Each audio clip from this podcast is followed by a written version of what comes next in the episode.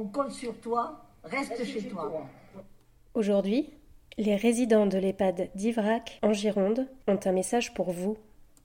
C'est parti. Reste à la maison, même si le train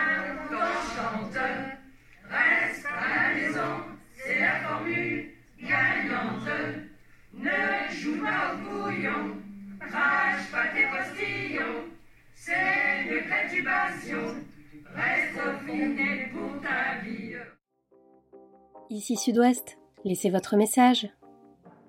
Vous êtes nombreux à nous écrire chaque jour pour nous raconter votre quotidien, nous faire part de vos émotions ou partager vos initiatives. Exprimez-vous. Laissez-nous un message vocal sur Facebook et nous vous publierons. La parole est à vous, après le bip sonore. Bonjour, je suis aide à domicile à Trélissac. On se déplace matin, midi et soir. Par rapport au virus, on se met en danger tous les jours. Je pense à tous ceux qui travaillent comme nous encore par ces moments qui sont difficiles. Mais quand je regarde les informations, on ne parle pas des aides à domicile. Ça serait sympa de penser aussi à nous. On a très peu de masques, on a des gants, mais on n'a pas des surblouses. Bon courage à tous.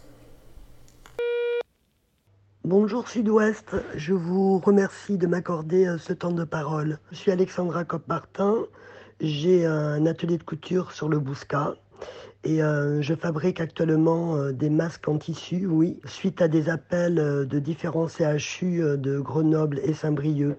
Si vous êtes couturière ou couturier ou notion de couture, vous pouvez nous aider en fabriquant des masques distribués à aides-soignants, des infirmières. J'ai livré 10 masques pour euh, des infirmières sur euh, un centre hospitalier de ce nom.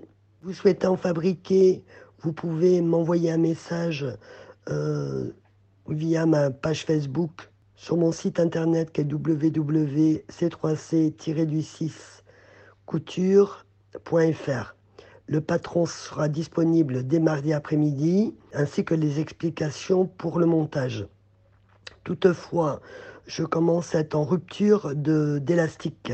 Si vous êtes euh, dirigeant d'un établissement euh, euh, de tissu ou de mercerie, je suis en manque d'élastique pour la fabrication et de molletons. Je vous remercie pour votre écoute.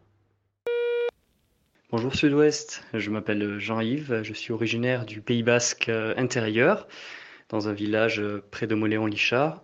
Alors actuellement, je vis à Paris, mais j'ai quelques nouvelles du Pays Basque euh, via mes parents, ma mère notamment. On s'appelle régulièrement. Alors, ce qu'elle m'apprend, c'est que dans le coin, en fait, dans le Pays Basque, eh bien, euh, tout le monde ne fait pas attention aux mesures de confinement. Les gens ont tendance parfois à vivre comme avant, comme d'habitude, notamment les personnes âgées. Et du coup, je me rends compte que à Paris, on est peut-être matraqué par BFM TV, on a des vecteurs d'information euh, très importants. C'est pas pareil partout en fait. Et donc, il faudrait trouver un moyen pour euh, vraiment euh, parfois conscientiser, responsabiliser les personnes âgées, peut-être visiter chaque maison avec pourquoi pas un travail qui pourrait être fait par, par la mairie notamment, parce que personnellement ça m'inquiète un peu. Euh, mon père euh, aide pas mal de voisins et d'amis euh, pour du bricolage. Et c'est vrai, j'ai un peu peur. Il a plus de 70 ans, c'est un patient à risque. Et j'aimerais pas qu'il voilà, qu'il attrape le virus, qu'il contamine le reste de la famille. J'ai aussi un frère qui fait partie des personnes à risque. Bonjour, je m'appelle Christine, j'habite en Gironde. Voilà, je suis confinée, moi, ça fait bientôt 15 jours parce que je suis en pleine chimio et donc, euh, je n'ai pas le droit de recevoir de visite ni de sortir. Euh, donc, je ne vois pas ni mes enfants. Heureusement qu'il y a les téléphones qui existent. Mais je trouve aberrant de voir tout le monde qui peut passer à la route et puis tous les gens qui me disent qu'il y a du monde. On voit, on voit du monde partout J'ai une amie, même hier, qui habite Carcassonne qui m'a dit que ses voisins, ben, ils ont fait un repas de famille avec tous les enfants, ils ont quatre ou cinq enfants, ils sont allés manger chez eux. Je crois que les gens ne comprennent pas. Il faudrait vraiment arriver à faire un, confinement total et qu'on n'ait plus le droit de sortir parce qu'ils ne se rendent vraiment pas compte de la gravité de la chose, surtout pour les personnes très vulnérables. Je vous remercie beaucoup et j'adore votre radio. Merci. Salut les amis. Pour euh, les copains, tous ceux qu'on va courir dans la rue, là, ça fait 3-4 jours, on voit un bloc de gens courir. C'est énorme. Tous ces gens adeptes de la course à pied qu'on va jamais courir le reste de l'année. Eh, les gars, vous êtes trouvé des chaussures dans votre meuble à chaussures et vous êtes dit, allez, je vais aller courir Non, sérieusement. On respecte les consignes.